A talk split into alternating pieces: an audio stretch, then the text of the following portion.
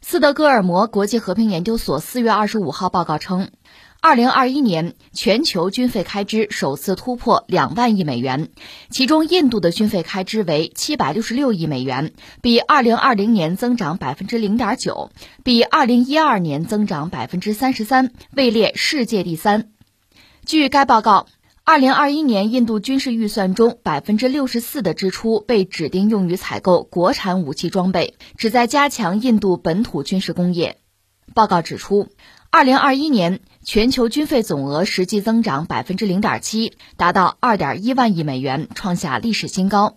全年支出最多的五个国家分别是美国、中国、印度、英国和俄罗斯，合计占全球总支出的百分之六十二。那这个实际上就是著名的那个瑞典的斯德哥尔摩和平研究所，它是一直在关注各国的这个军备啊、军费的状况，每年都有报告。这个报告拿出来，那就是去年的嘛，展示出一个惊人的变化，就是印度已经是全球军费第三的国家了。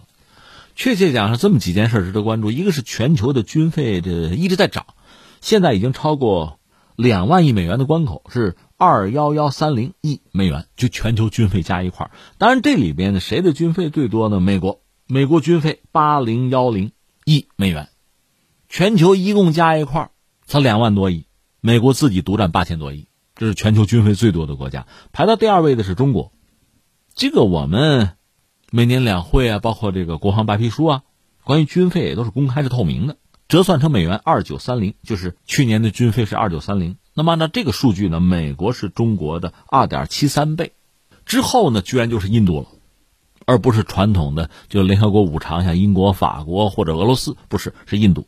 至于英国和俄罗斯呢，分别排到第四和第五位去了。印度是七六六亿美元，最近十年军费增长百分之三十多，然后英国、俄罗斯呢，比印度又差了一个档次，大概都是六百多亿美元了。这是斯德哥尔摩研究所给的这个数据吧，每年都有这个报告。这次显示印度确实是，啊异军突起。其实它一直是一个增势，在军费上，现在到了全球第三位。那你说是不是还会到第二位呢？这很难。实际上我们现在看到这个排名啊，或者说军费这个绝对值这个规模上。你看各国的这个差异，实际上还是和本国的经济的那个总盘子和 GDP 是有关的。美国目前在全球还是排到第一位吧，它经济这个盘子二十一万亿差不多吧，当然它军费这个比例也比较高。中国呢，其实一直是比较克制。那我们经济这个盘子十六十七总是有的，就十六十七万亿啊，所以我们的军费在 GDP 占的比重还真不是很高，这个比例肯定比美国低，也达不到北约的标准。那至于。印度呢，它经济总盘子就是中国的五分之一，现在可能不到了，所以这样算起来，它军费的比例就不低了，在它 GDP 里占的比例就不低。但是因为它总盘子小嘛，它方方面面都需要花钱，所以军费呢再有大的突破也不容易。那你就得挤压其他的这个用项，难度就比较大。所以估计就这个状况会比较稳定，除非你 GDP 有一个大幅度的增长。至于刚才我们说的英国、俄罗斯也是这个道理。你经济实力就是这样，能拿出来做军费的钱就有限。至于俄罗斯这两年，恐怕因为战争嘛，它可能会有一系列的变化，这个军费的用度会高。但是呢，你国防建设又不能不保，所以你就会压其他的东西，会产生一系列的连锁反应吧。那特别想说的还有这样几点啊，一个是美国的军费非常之高，但是美国武器价格也贵啊。因为它的军工复合体作为国内非常重要的一个利益集团是要挣钱的，所以呃，一个是美国要打仗，再就是这个世界需要打仗，它的军火需要向外卖，这是地球人都知道的事情。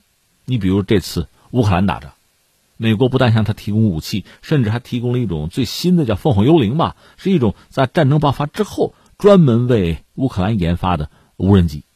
一次性的那种无人机，它原来提供了一种叫弹簧刀的，现在又拿出来一种新的，这个确实体现出美国人的能力。这个能力既是科研的能力，也有产能，就能生产，对吧？挣钱的能力啊。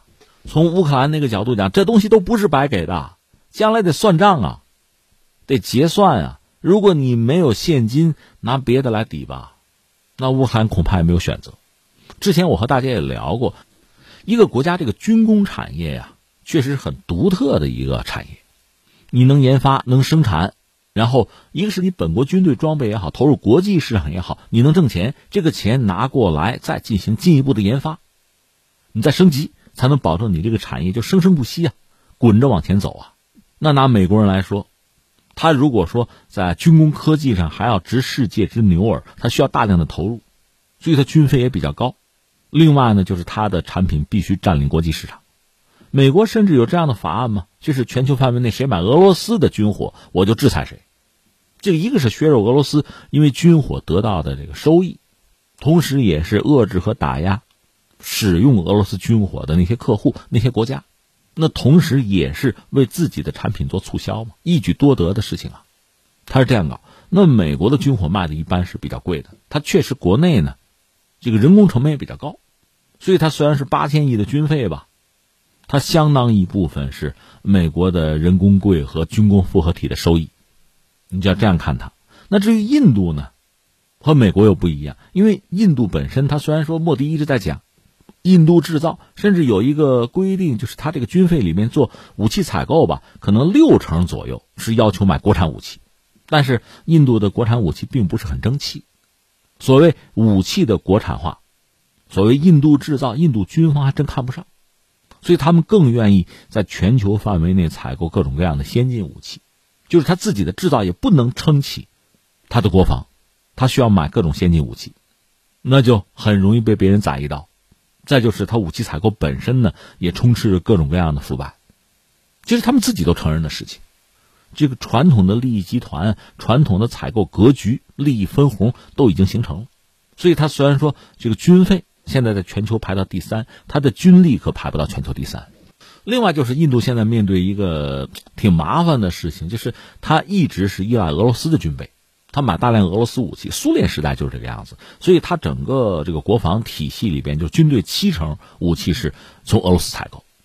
但是俄罗斯现在面对这个问题，现在俄罗斯军费啊投入啊还不如印度高呢。这意味着什么呢？第一，俄罗斯的武器的研发升级。会遇到这样那样的困难，所谓逆水行舟，不进则退啊！美国人在往前走，中国人在往前走，就是在军队建设啊，在这个武器研发上啊，而且这个投入越来越高，武器的含金量就技术含量越来越高，那成本也会越来越高。那你想研发起来这个费用就是天文数字，你这个国家综合实力不行，经济实力不行，你能投入的就越来越少。但俄罗斯有一个好处是什么呢？那就是原来苏联的那点家底儿，那个衣钵它继承了。但是那个东西你早晚是要吃光的，所以现在俄罗斯军费居然还不如印度高。那你在武器研发，在新武器的研发上啊，你还能走多远？所以你看，印度买俄罗斯武器，俄罗斯武器还靠得住靠不住，还能靠多久？这是一个问题。再就是这次俄罗斯乌克兰的战争，印度当然盯得很紧啊，就看俄罗斯军队的表现，俄制武器的表现。我们实话实说哈，就俄军的表现恐怕不是那么让人满意吧。而且俄制的武器系统在和西方武器对抗的过程中，它展示出来的那些问题和短板，其实最觉得揪心扎心的恐怕就是印度。但是以前我们也聊过，拿中国来说，我们是靠自力更生啊，谁会把最先进的武器卖给我们？我们只能靠自己。所以一开始我们吃了很多苦，甚至我们很多东西不是那么先进，甚至可靠性也差。但是经过那一段时间的发展，我们熬出头了，熬到现在，我们可以说笑傲江湖了。那我们看印度呢，和我们不一样，它确实一度可以左右逢源，现在也可以，就买各种各样先进武器。哎，对，今天土耳其跟美国那发牢骚呢，就说你美国双重标准，为什么都是买那个俄罗斯的导弹，你制裁我不制裁印度？你说你为什么？那美国双标也不是一天两天了，那土耳其就生气而已嘛。他其实心知肚明啊。我说印度实际上能够左右逢源，能够买到很多先进的东西，但这带来一个后果是什么呢？他自己的不行嘛。印度军队也看不上印度研发的武器啊，本国的武器不先进，看不上。那你买俄罗斯的，现在是这么一个状况。那你说买美国买西方的武器吗？其实印度一直在买，但是我们知道那些东西一个很贵，第二呢？现在整个印度的这个国防系统，就军火这块还是在靠俄罗斯。那你要转轨，完成一个转变，放弃俄罗斯，转而依赖西方，那意味着非常巨额的投入，还有非常漫长的一个时间啊！而且，印度和俄罗斯之间这么多年，虽然很多俄制武器不是那么让人满意哈，但是基本上不会被卡脖子呀。可是你要是靠西方被卡脖子，恐怕就成常态了。这个印度也知道，所以你看印度现在手头这个军费吧，说多不多，和中美比起来呢，它是个三位数嘛，说多不多，说少不少啊，比俄罗斯总高啊，甚至比自己以前的宗主国，比英国也还要高。可这个钱呢，你要用来买国外的先进武器，那花钱是很容易、很方便的事情啊。